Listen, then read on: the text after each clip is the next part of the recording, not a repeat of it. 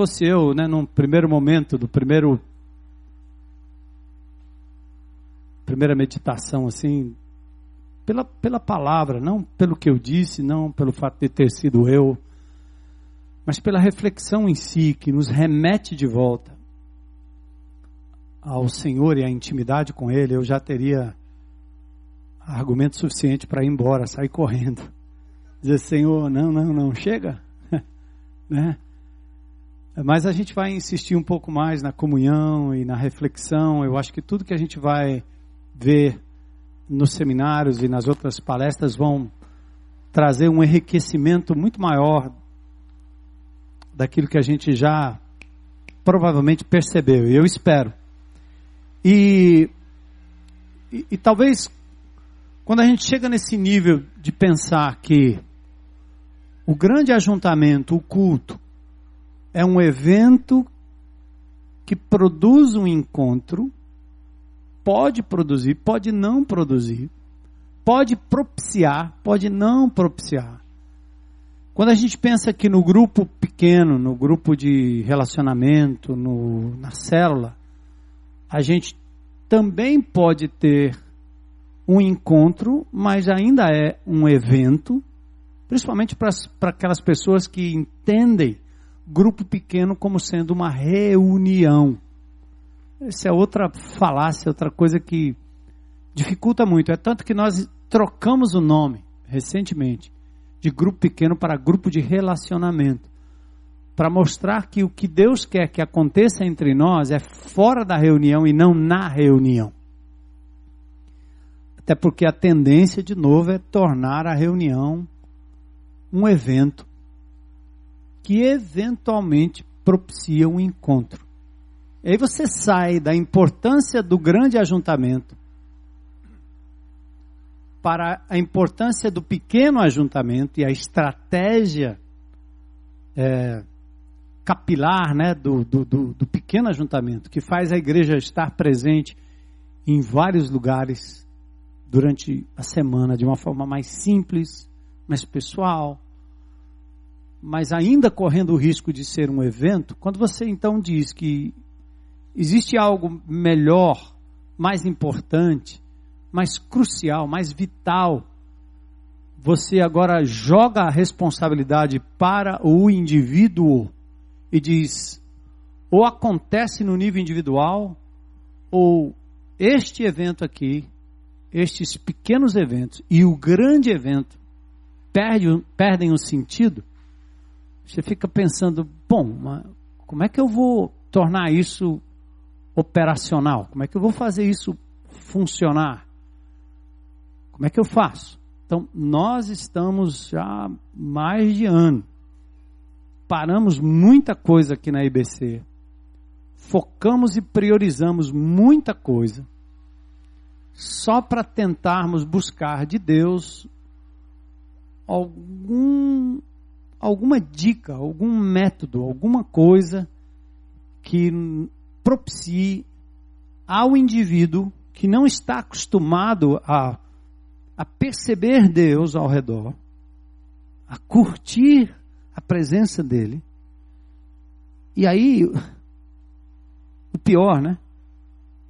Falar e, e ouvir Deus nessa relação. Porque ele, ele bloqueia tudo isso pela falta de costume, lê a Bíblia em busca de mais conhecimento bíblico, às vezes o faz como mera obrigação, e não percebe que aquilo ali é parte de um encontro. É um, é um encontro íntimo. Está me lembrando agora que uma das as palavras hebraicas que traduzem a ideia de conhecimento de Deus, a palavra conhecer é um verbo hebraico, iadar, que é a ideia de intimidade. A palavra é tão íntima que ela traduz aquilo que aconteceu, por exemplo, com José, que não conheceu Maria até que ela deu à luz um filho. O texto está dizendo assim: ele não teve relação íntima com Maria, envolvendo a sua alma, seu corpo, a sexualidade, ele não teve um prazer íntimo sexual com Maria, sua esposa, até que ela deu à luz um filho. Este concebido pelo Espírito Santo. Essa mesma palavra que traduzida em Mateus, se não me engano, é 1:25, o texto diz que ele não a conheceu. Peraí, ele não conhecia? Não é isso? Não é conhecer de ouvir falar, não é conhecer de estar perto e saber que está próximo. Não é isso, tudo isso eu sei. Deus é onipresente. É, quer você queira, quer não, Ele está. Ele está aqui, Ele está no céu, Ele está no inferno. Deus está em todo canto. Os demônios, as almas perdidas, penadas, onde você achar, Ele está no motel, está no bordel, ele está na internet, ele está em tudo quanto é canto. Deus está em todo lugar. Ele é onipresente, acabou. E não é só isso, a onipresença de Deus, a onisciência de Deus e a onipotência de Deus sustenta até o mal. O diabo não existe sem a sustentação da palavra criadora de Deus. O inferno está povoado de demônios, vai estar tá povoado de gente que não crê em nada, mas Deus também está lá. Então a gente leva muito isso nessa presunção de que, ah, é, Deus está aqui, tá bom. Legal. Mas não é isso. É por isso que a palavra visitação tem outro termo no Velho Testamento que é muito profundo. Eu acho que o, o Velho Testamento e a linguagem hebraica, ela é muito mais profunda, muito mais fenomenal, ela descreve melhor o fenômeno experimentado pelo ser humano, que é a palavra visitação. Pacada. Quando Deus visita alguém, mas ele não estava lá, ele estava. Mas quando ele visita a mulher estéreo, tem filhos. Quando ele visita, ele livra. Ele faz algo além. Ele visita o seu povo, liberta o seu povo. Mas ele estava lá o tempo todo. No Egito, Deus também estava lá. Mas a visitação divina é um momento em que ele entra em intimidade com o ser criado e algo extraordinário acontece. Que ridículo pensar que milagre só acontece numa pregação, num culto, na visitação de um grande pregador, de um milagreiro. Que ridículo. Que reducionismo. Que coisa mais banal. Pensar que a gente reduz a ação de Deus a um evento. Misericórdia, onde eu estava com a cabeça? E não poder imaginar que Moisés, lá no meio do nada, recebe a visitação de um Deus que já estava lá, mas que passou a ser percebido. Que ridículo pensar que essas coisas só são possíveis aos grandes homens de Deus e às mulheres chamadas e ungidas com títulos. Ridículo. Ridículo. Presunçoso. Idolátrico. Doentio. Eu me envergonho de ter permitido que tal pensamento passasse pela minha cabeça e a qualquer momento. Todo o tempo, todo o tempo. Deus, o que é que eu estou. O que, que eu estou achando que vai acontecer quando eu subo naquele púlpito ali? Que ridículo. Que ridículo. E aí o que é que nós fazemos? Nós tornamos os milagres nos contentamos e fazemos o povo se contentar com o que é ordinário. Porque o extraordinário só acontece quando Deus está, quando Deus visita, quando Deus é percebido, quando Deus é convidado a entrar na minha casa, na minha vida, na minha rotina, na minha agenda. Quer mais? Então, quando você vai num presídio, e conversa com um presidiário e você vê aquele indivíduo com a Bíblia na mão, desdentado, ou então todo perfurado de balas, e ele teve ali naquele lugar um encontro com Jesus, ele começa a abrir a boca e falar das maravilhas e grandezas de Deus. Esse cara nunca frequentou uma classe, nunca esteve num culto, nunca precisou de um professor lá dentro, porque o professor foi o Espírito Santo de Deus. Você vai na favela, você entra aqui nos buracos, você vê as pessoas simples que mal sabem ler. Mas há uma presença e uma visitação divina na vida daquelas pessoas que elas profetizam, elas falam das grandezas de Deus e vivem um nível de contentamento tal que você fica pensando: como é que esse povo sobrevive sem shopping center? Como é que esse povo sobrevive sem frequentar um dos nossos cultos? Como é? Ridículo, né? Então, eu, eu, nós vamos falar de uma ferramentazinha que a gente chamou de mapa. Mapa. Se você está perdido aí no meio do nada e você precisa encontrar alguma coisa ou alguém, eu vou lhe dar um mapa. Então nós bolamos aí um mapa. Invenção humana, tá certo? Que apareceu aí no meio das nossas uh, elocubrações, as nossas articulações, tentando achar um mapa, um mapa, um mapa, mapa, mapa, mapa, mapa. Chamamos até a Dora Aventureira do desenho. É o mapa, é o mapa, é o mapa, é o mapa, é o mapa, é o mapa. Porque aí nós entendemos que, da mesma forma que Deus teve que pegar aquele povo idólatra, criança, é, rebelde, míope, e traduzir para eles a presença de Deus através de um tabernáculo com uma cortina e dentro uma arca. Todos esses símbolos eram símbolos infantis para criança teimosa. É coisa para imaturo. E Deus foi mostrando tudo aquilo ali, fazendo tudo aquilo, para mostrar depois a realidade daquilo que era o tudo, o todo, o melhor, o maduro, que era a pessoa do Senhor Jesus Cristo. Tudo apontava para ele. Mas aquele tudo ali era, era, era coisa, era beabá, coisa de criança.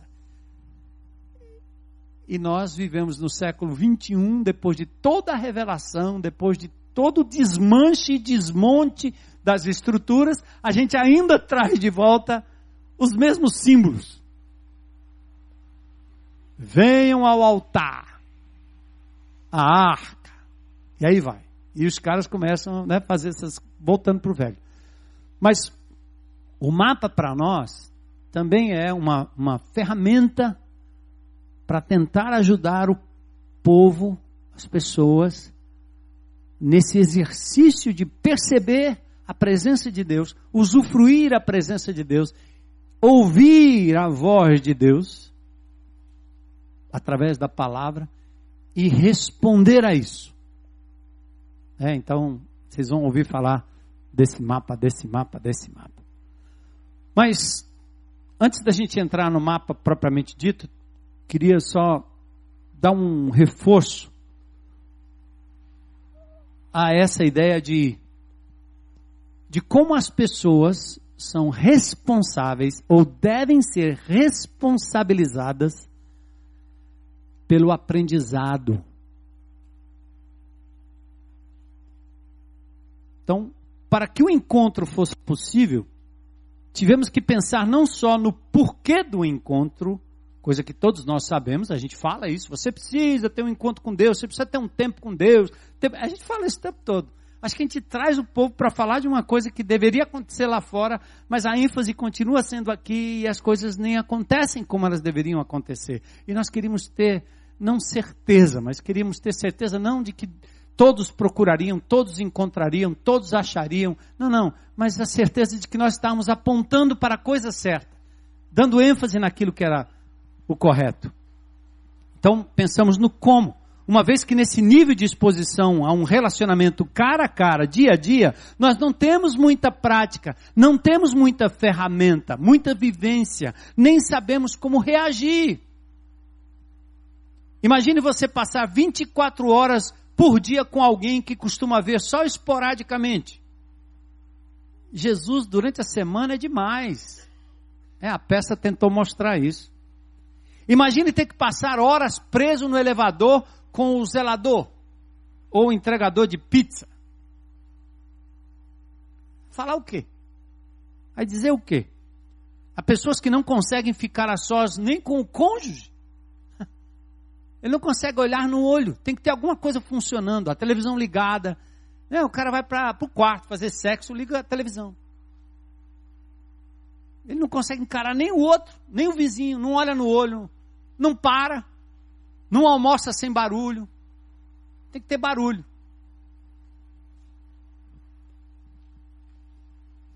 Imagine se você tivesse que encarar Deus com você todo o tempo. Está tão destreinado, não tem nenhum relacionamento mais profundo, não tem costume de pausar e olhar no olho e ter tempo para uma duas, três pessoas no máximo no seu círculo de amizade, que quando chega na relação com Deus, acabou. É por isso que o diabo está destruindo a família, porque destrói, destrói o paradigma da relação com o eterno. Pai eterno. Pai? Que pai? Quando? Onde? Pai? Pai. Imagine. Imagine com uma, uma personalidade famosa, você passar alguns minutos, sem nem o que dizer. O que, que eu vou falar? Imagine o Espírito Santo de Deus. Então, mas antes de explicar o nosso círculo de aprendizagem, que eu quero mostrar para vocês, um, um gráfico que contém um mapa, eu preciso pontuar o nível de responsabilidade que nós temos colocado na vida de cada discípulo. Primeiro vamos declarar a nossa responsabilidade no processo, tá certo? Atenção, classe. Você vai repetir aí. E eu dizia para o pessoal: Não vou esperar por alguém que me ensine. Vou procurar aprender por mim mesmo. Eu vou atrás. O preguiçoso coloca a mão no prato, diz Provérbios 26, 15 mas acha difícil demais levá-la de volta à boca.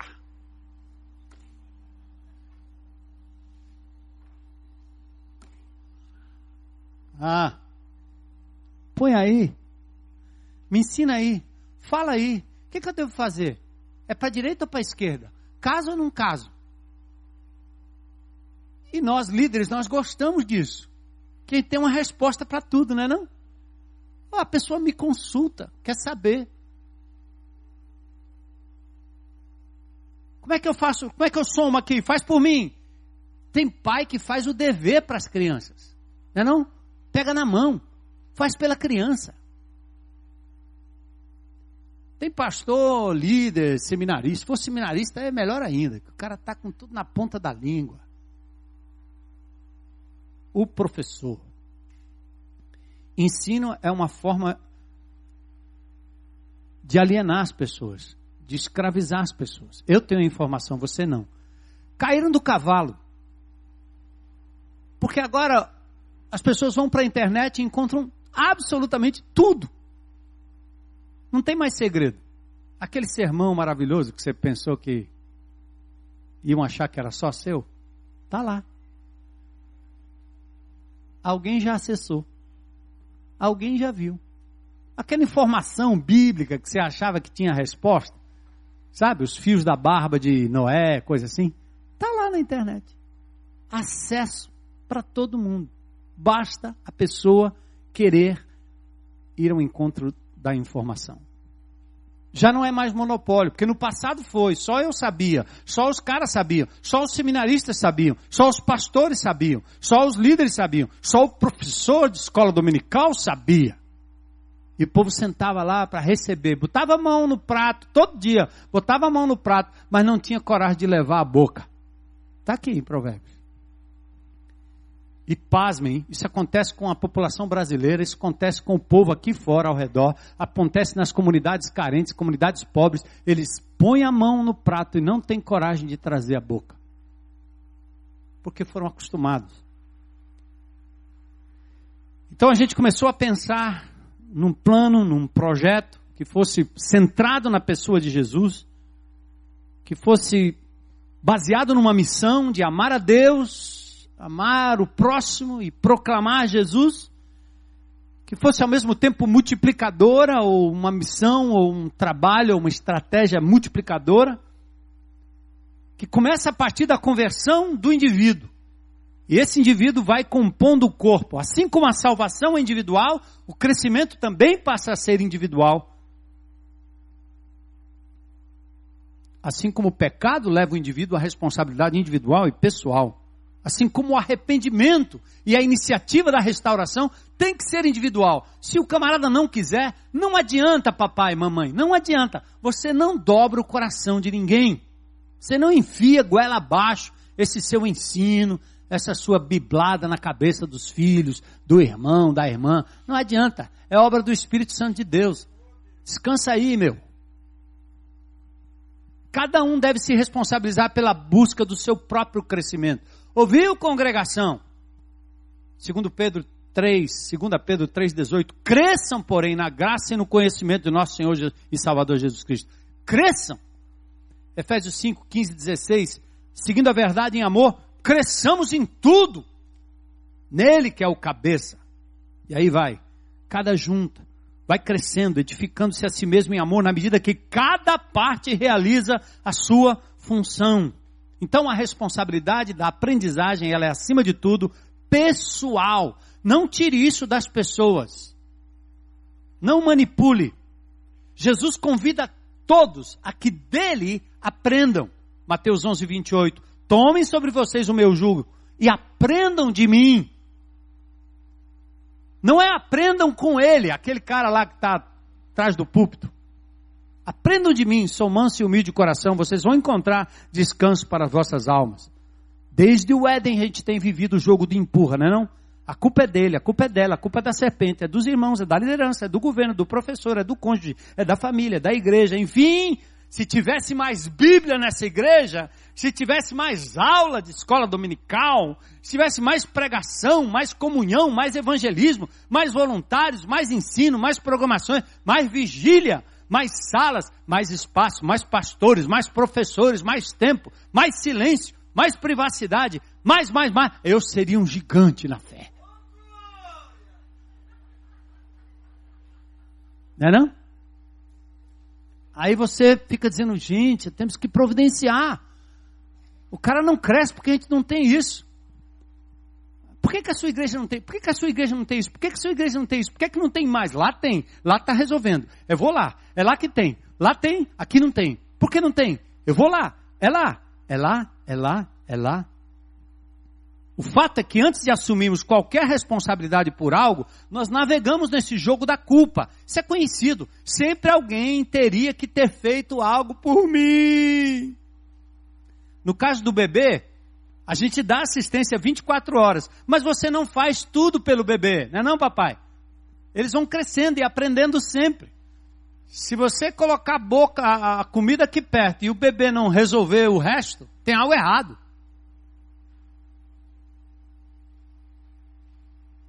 Eles estão crescendo e aprendendo sempre. Eles respiram, você não tem nada a ver com isso. Eles deglutem, não tem nada a ver com isso. Eles fazem pipi e você não tem nada com isso. Defecam e você não precisa ensiná-los sobre isso. É natural. Eles simplesmente sabem, porque nasceram com essas funções humanas, biológicas, fisiológicas. Ajudamos na alimentação inicial, mas logo eles pegam na colher seguram a mamadeira, lidam com a comida como algo absolutamente natural e nós achamos muito legal. Aleluia. Meu filho está comendo sozinho. Onde passar comida, pronto. Eu agora vejo meus netos comendo de tudo. Crianças são esponjas no aprendizado, imitam tudo, pegam tudo no ar, repetem palavras e gestos. Elas aprendem com a natureza, com o ambiente, com as circunstâncias, com os objetos, as pessoas que nos cercam. Você não monta uma classe dentro da sua casa para ensinar seu filho, amigo. Seus sentidos foram aguçados para aprender. Visão, audição, tato, olfato, paladar, sendo por quê? Por quê? A pergunta clássica que traduz a sede pelo saber. É assim. Eles têm essa capacidade.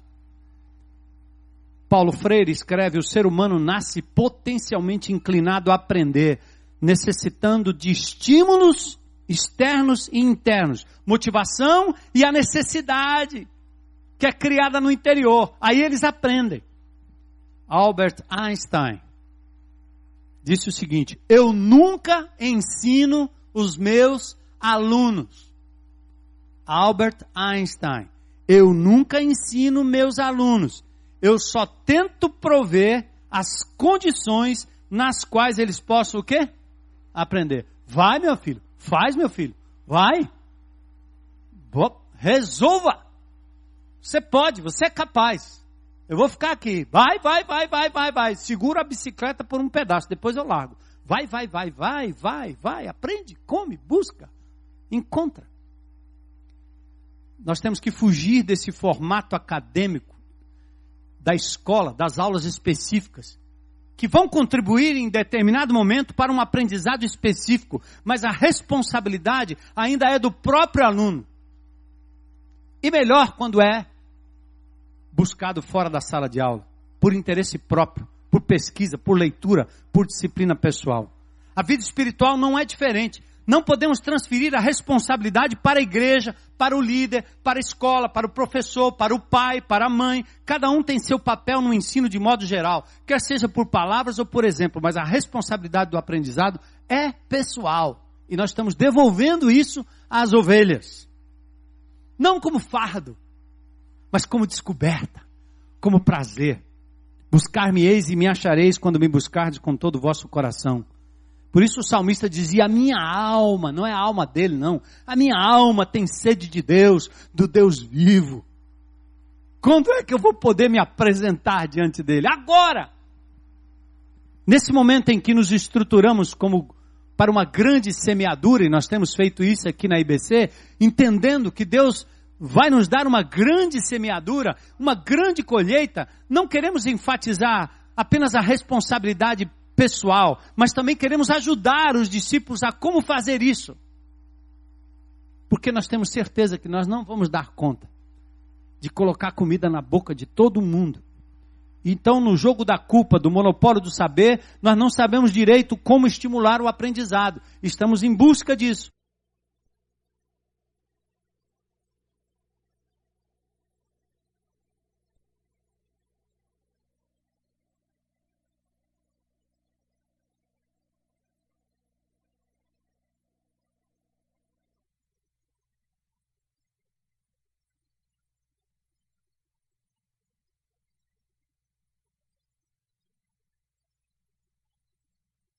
Temos que confiar no potencial das pessoas, principalmente daquelas que carregam consigo nada mais, nada menos que o mestre dos mestres, o próprio autor da matéria, que tanto insistimos em ensinar. Para quê?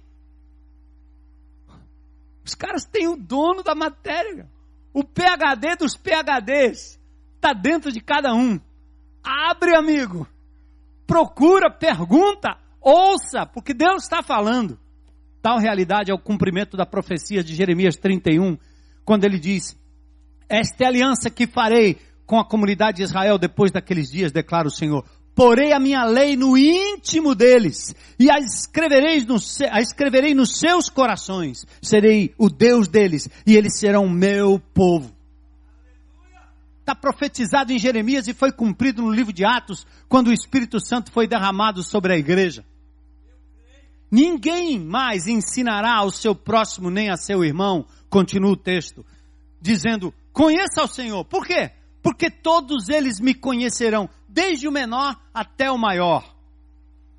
O Espírito e a palavra nas mãos do rebanho, estimulado e desafiado ao aprendizado pessoal, é a força libertadora, é o cristianismo vivo, é a palavra encarnada produzindo frutos de restauração, mesmo longe do prédio, mesmo longe do pastor, mesmo longe do professor.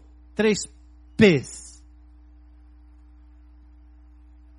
Como criança recém-nascido, desejem de coração o leite espiritual.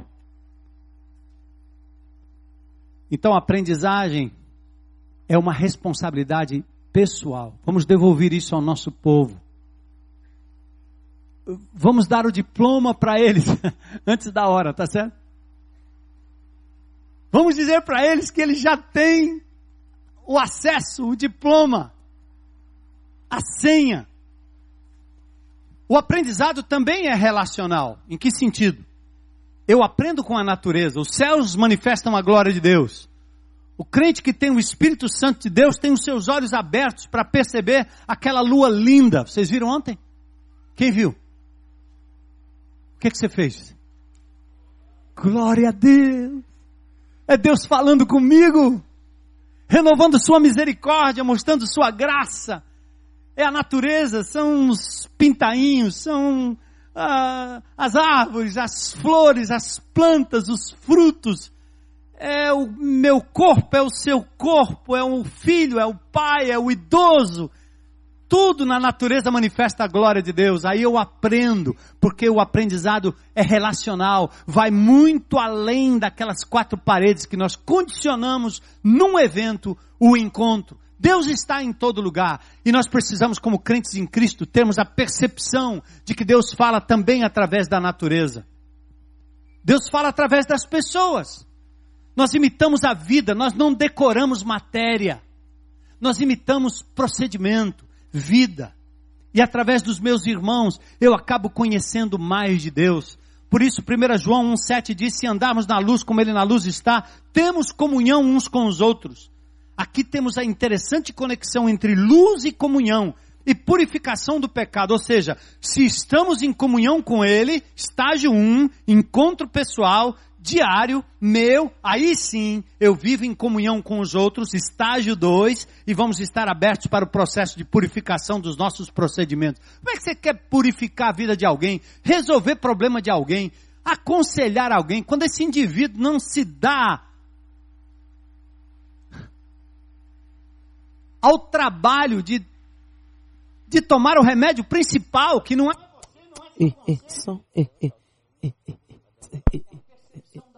De Deus.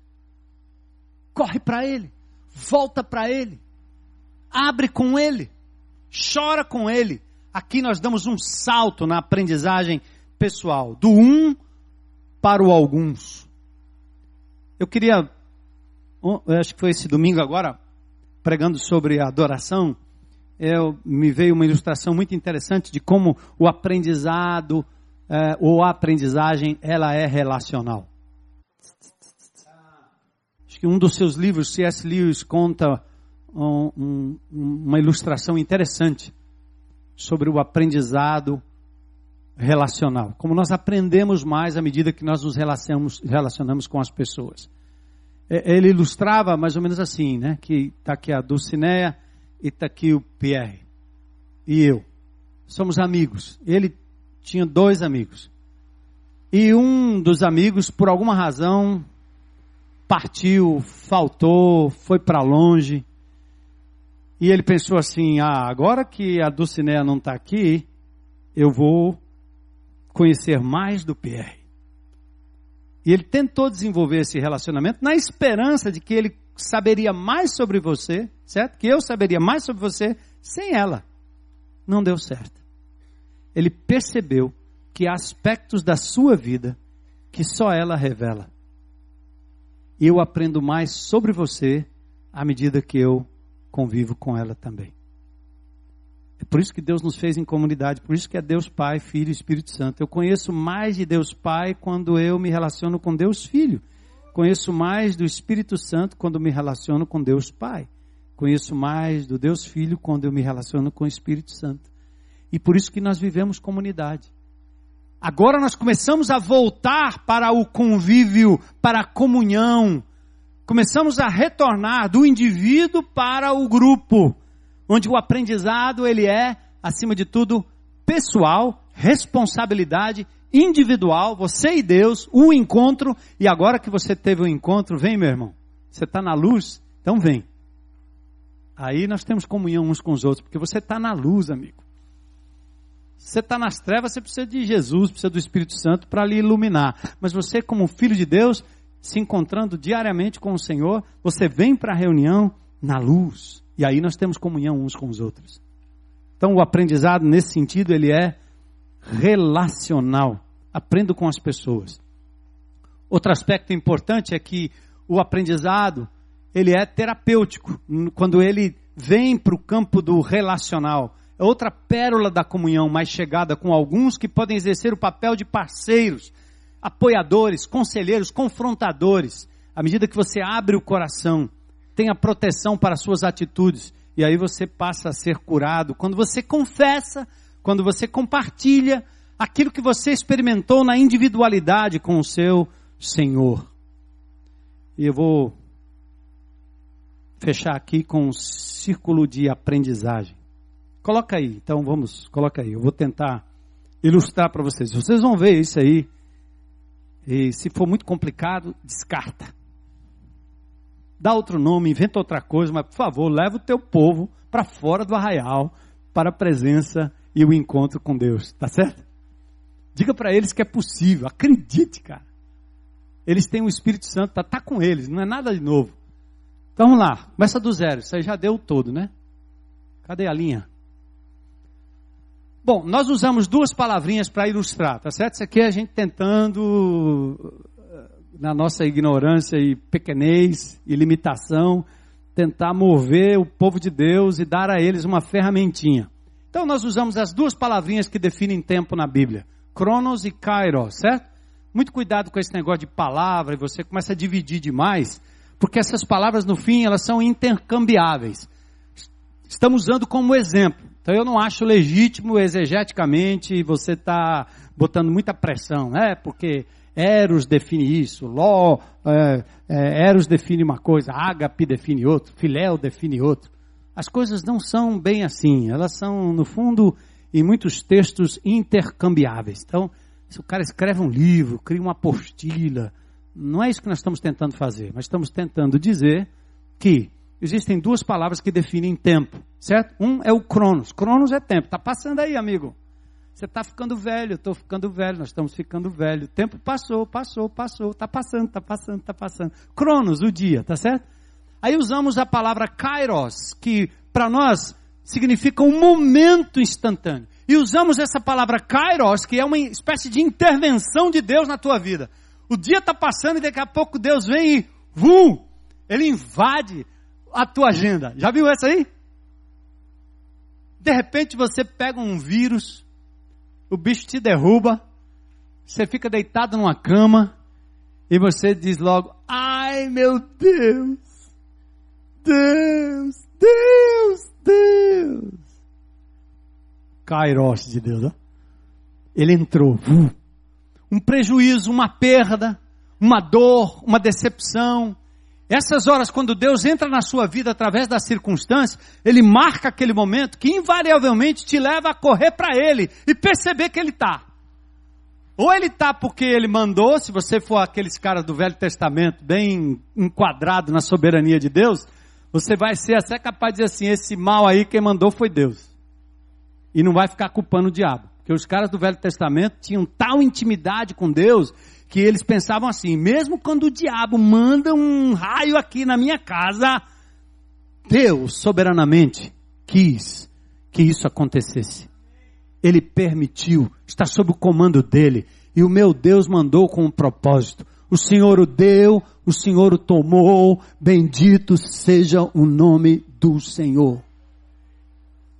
Agora você precisa estar muito no encontro com Ele, hein? Certo? Porque senão você vai começar logo a dizer, Deus não me ama, Deus não me quer, é o diabo, o que que eu fiz, qual o pecado que eu cometi? Era você, mulher, que estava no mesmo canto que eu estava, foi por causa de você que caiu aquele raio na minha cabeça. Você vai começar a culpar todo mundo e não percebe que Deus está fazendo no seu crono, certo? Ele está intervindo em momentos em que Ele vai chamar a tua atenção. Ele fala baixinho, você não ouve. Ele grita um pouco mais. Você não ouve, aí ele manda um megafone. O megafone é a dor. Aí você, ai meu Deus, nunca mais, de hoje em diante vou ler a Bíblia todos os dias, vou orar. Já corre para o templo, corre para a igreja, corre para pagar promessa, corre para fazer. Ah, ah, bom, vou falar muito sobre isso, mas a gente faz essas promessinhas evangélicas. Então, entendeu, né? Cronos é o seu dia a dia. O Kairos de Deus é aquele momento que ele intervém na sua vida. Você já percebeu isso? Vocês percebem? Quando Deus entra assim, buf. Ou uma grande bênção, né? Nasceu, chegou, ganhei. Aí você diz, só pode ter sido Papai Noel. Papai Noel não. Só pode ter sido Deus. Essa hora você se liga que ele está, não é não? Porque a nossa relação evangélica com Deus, invariavelmente é assim: se é coisa boa, é de Deus. Se não é, é do mal. É do inimigo. Deus só existe para lhe dar aquilo que é bom, que você acha que é legal. Se for alguma coisa que for contra a sua vontade, aí você já disse: não, isso deve ser o inimigo. Né? Aí você começa com todos aqueles mungangos que não contemplam a profunda soberania de Deus. Cuidado. Então, Todo mundo percebe o Kairos de Deus aí, né? Você já sentiu, tá certo? O que, que nós estamos dizendo para o povo de Deus? Dissemos ao povo de Deus da IBC: gente, vamos fazer o seguinte. Ao invés de permitir que Deus, deixar que Deus intervenha ou interfira com o Kairos, vamos nós atrás desse Kairos logo cedo? Entendeu? Nós vamos, na cronologia do meu dia, eu vou correr atrás do encontro. Ei, cadê você? Peraí, não vai descer daí não. Eu vou aí, tô aí, tô aqui, eu me apresento. Senhor, eu sou todo ouvido. Vai logo, fala logo, se apresenta logo, intervém logo. Fala, Senhor, que o teu servo ouve. Fala, Senhor, fala, eu estou aqui, Senhor. Eu não saio daqui dessa cama se o Senhor não vier comigo. Não saio desse escritório se o Senhor não, sai, não vier comigo. Não entro nesse carro se o Senhor não estiver comigo. Não acelero se o Senhor não estiver comigo. Não vou para aquela maca se o Senhor não vier comigo. Não entro naquele hospital se o Senhor não vier comigo. E aí você começa a buscar e provocar um encontro. Como? Deus fala? Como é que ele fala? Aqui, ó. Só que eu estou acostumado a ler esse livro para ficar discutindo. Domingo passado, quando eu acabei de pregar, um irmão veio me falar sobre o negócio do Império Romano, do Apocalipse, sei de quem, da besta, do chip. Eu olhei para ele e disse: Meu irmão, você está querendo que eu diga alguma coisa? Você quer me dar uma aula? Que é? Você leu tudo isso aí, só achou o chip?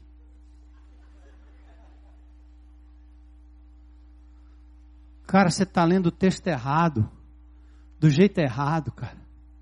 Não se trata de chip. Esse é o Deus da história agindo em nosso favor.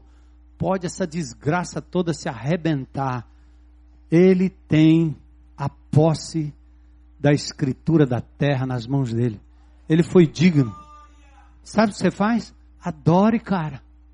Se botar um chip aí, adore a Deus. Se marcar a tua testa, não interessa. Eu vou continuar adorando a Deus. Não interessa, cara. Eu morro, continuar. Para com isso. Porque a gente foi treinado, não é não? A ficar lendo as picuinhas. Para saber mais do que o outro. Para ter conteúdo para ensinar na escola bíblica. E aí vai. Que besteira. Não, não, não, amigo. Deus está falando com você, ó. WhatsApp divino. Tá ligado? Então você vai provocar o Kairos de Deus dando prioridade. Nós usamos uma palavrinha chamada mapa, que divide o nosso eixo aí em duas, duas áreas diferentes. Lá de cá, o mapa é o meme de meditar, o A de abrir, o P de planejar e o A de avaliar. Mas o, o principal que eu queria mostrar para vocês essa divisão aqui, ó. Quando eu me aproximo da palavra de Deus agora, todos os dias, como eu fiz hoje de manhã, a minha pergunta primeira é: o que Deus está me dizendo? E a segunda coisa é: o que eu vou fazer a respeito? Sabe a pior coisa que tem nesse exercício aqui? É o crente usar a primeira pessoa.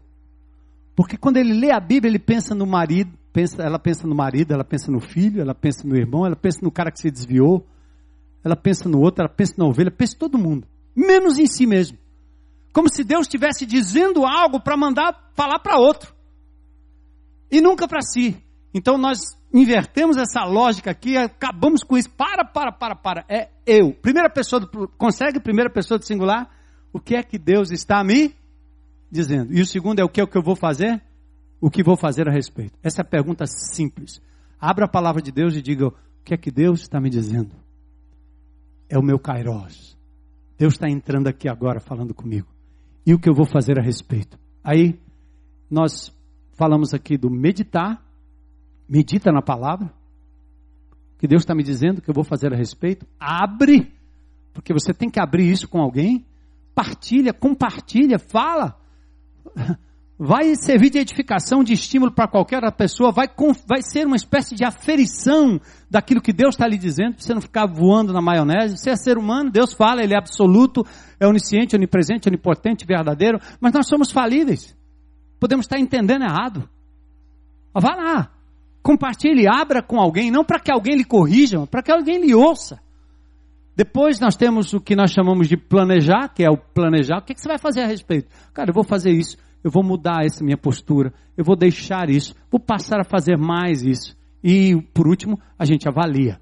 Aí o que é que ficou legal? O mapa serve para a minha vida individual, para a minha interação com os meus irmãos e o que acontece dentro do grupo de relacionamento, do grupo pequeno, da chamada célula, e é o que acontece às vezes dentro da própria grande comunidade, grande congregação. Então nós vamos fazer um exercício aqui com Orlando bem rapidinho antes do almoço, que a fome está batendo. Orlando, vem cá, ajuda a gente. E nós vamos praticar isso aqui agora, bem rapidinho, tá bom? Antes do almoço. A Bíblia diz que nem só de, nem, nem só de pão, um brigando com o outro aqui, né? Tá bom? Então vamos lá. Usa o meu, usa o meu. Eu sou Orlando. Nós vamos meditar num três versículos da Bíblia e eu gostaria que você pudesse apreciar com total atenção algo que nós deveríamos sempre fazer ao abrir as escrituras. Tá certo? Nosso mapa, nós não estamos em busca de quantidade de informação, mas de fome e sede ao encontrar Jesus nas informações que nós lemos. Tá bom? Então, se está com sua Bíblia, Mateus 11.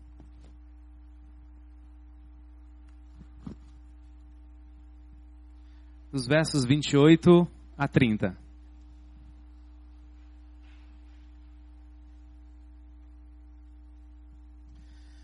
Vamos apreciar com admiração esse texto.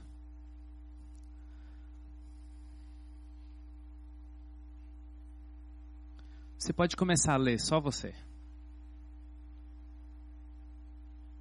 Já pode ler com alguém se você desejar.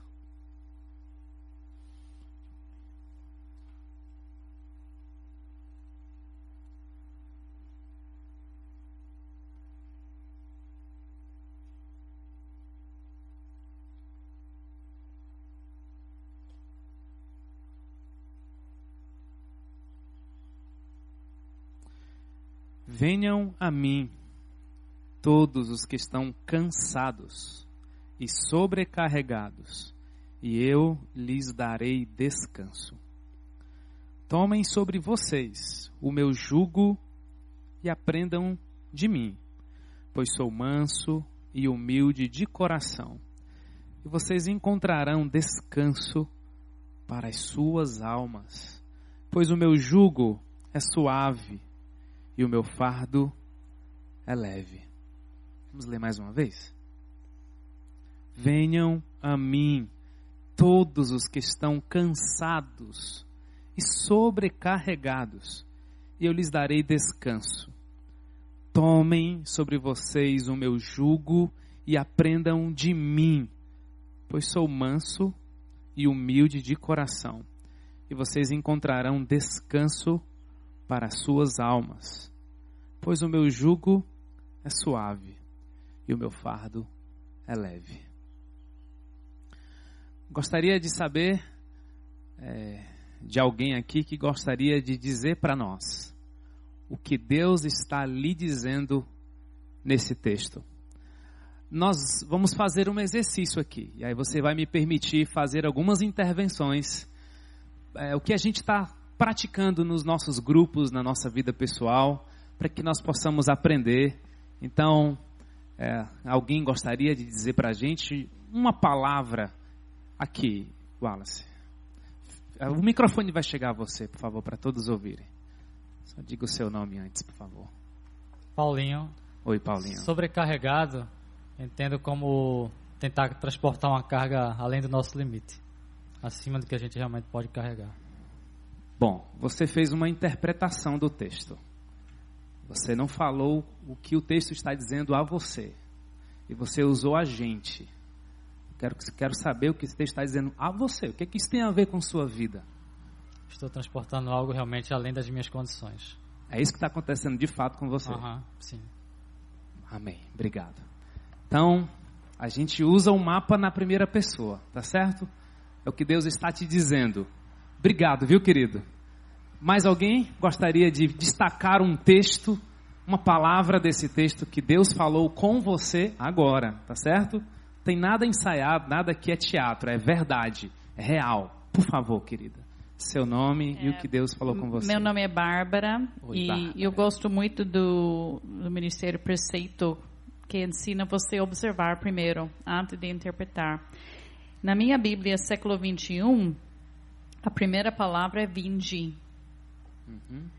E eu acho esse muito importante. É a interpretação minha agora. Sim, que eu uhum. preciso ir.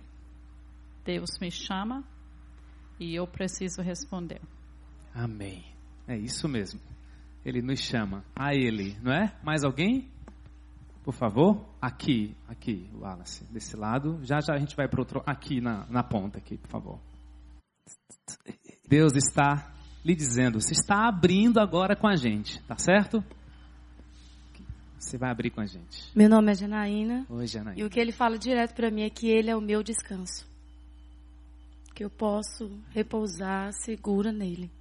Jesus. Amém. Tem alguma área na sua vida hoje que você não está conseguindo descansar?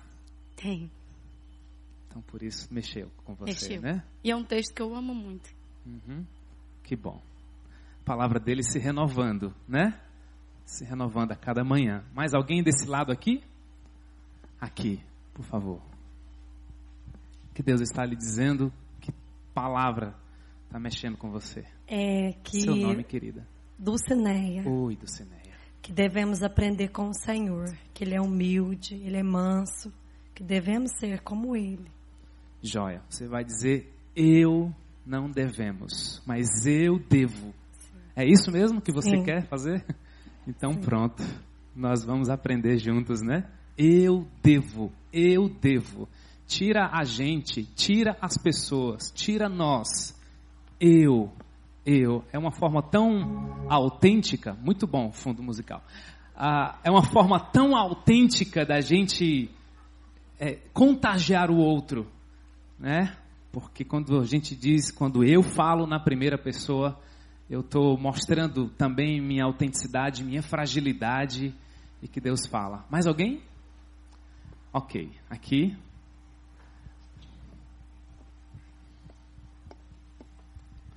É, ele nome, fala, Anderson.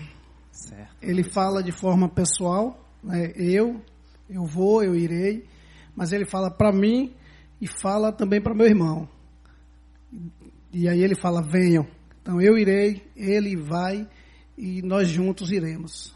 Entendi dessa forma também. Ok. Você interpretou o texto para mim. Diga aí alguma coisa para o seu coração. Por que, que lhe chamou a atenção? Para você, para o seu coração. Eu agradeço a sua informação, tá certo? Mas não é disso que a gente está fazendo aqui. Entendi. O que é que Deus está te chamando para onde? Está chamando para um, um consolo, para um descanso que eu tenho à minha disposição. Basta eu ir de encontro a Ele. Você está cansado de alguma coisa? Ah, sim. Sempre tem alguma coisa que está assolando, sim. Certo. Amém. Ele é a fonte, né? Com certeza. Amém. Lá atrás? Eu me chamo Fátima. Oi, Fátima. E o Senhor está, Jesus está dizendo, eu não Fátima, vendo a Fátima ainda. Eu, Aqui. Você está se sentindo muito cansada, uhum. é, sobrecarregada, mas você vem a mim que eu vou te dar alívio, conforto.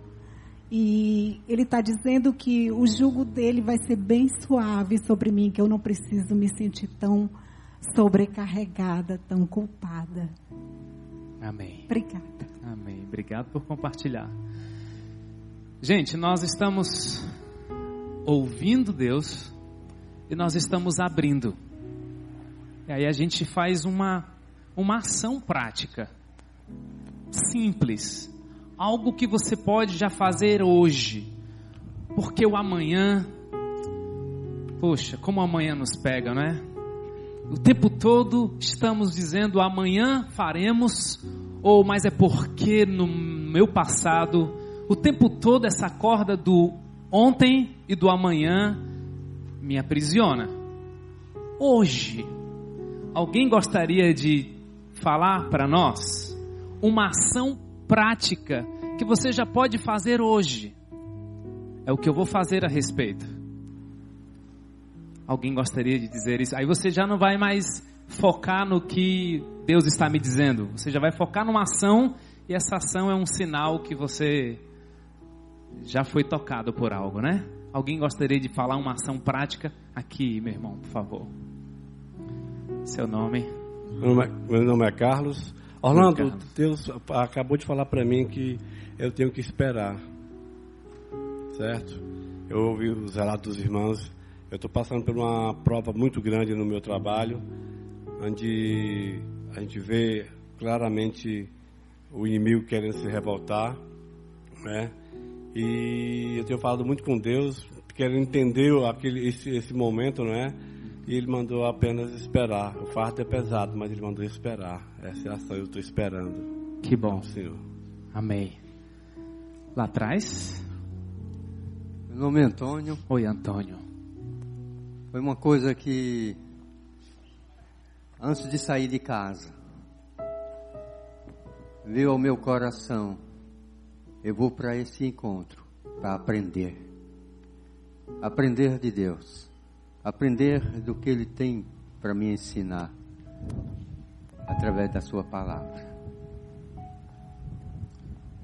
Isso foi o que Deus colocou. Isso, foi, isso era o que estava no seu coração ao vir para cá, não é? Você está dizendo que vai fazer o que com isso? Você vai aprender mesmo, é isso? Aprender mesmo. Amém. Obrigado, querido. Mais alguém gostaria de, em cima do texto, em cima do texto. Orlando, é, eu vou procurar mais Deus na palavra dele. Eu vou procurar entender mais o que Deus tem para me dizer. Essa vai ser a minha ação. Amém uma ação prática. Mais alguém, uma ação prática? Lindomar, meu nome. Oi, Lindomar. É ação prática, e o texto falou meu coração, é da mansidão. Eu, de fato, tenho carregado o fardo que não é da mansidão. E Jesus está me convidando, e, e, eu tenho batalhado nesse sentido. Então, Ele está dizendo para mim, e, e eu vou pr praticar hoje ainda essa ação da mansidão. Amém. Meus irmãos, é, é fundamental no planejamento nós é, prestarmos contas e pedir ajuda de alguém na caminhada. Essa pessoa pode ser seu líder, pode ser um parceiro, pode ser um companheiro do seu grupo ou alguém fora do grupo. Não, não existe um preciosismo exatamente em quem seria essa pessoa, porque o planejar vai me ajudar, né, a, a olhar para a vida do Antônio, viu, Antônio? E né, detalhar um pouco mais o que é, que é que Deus falou tanto no coração do Antônio, que está sendo confirmado aqui e que isso precisa se tornar uma ação muito prática, muito real, diária.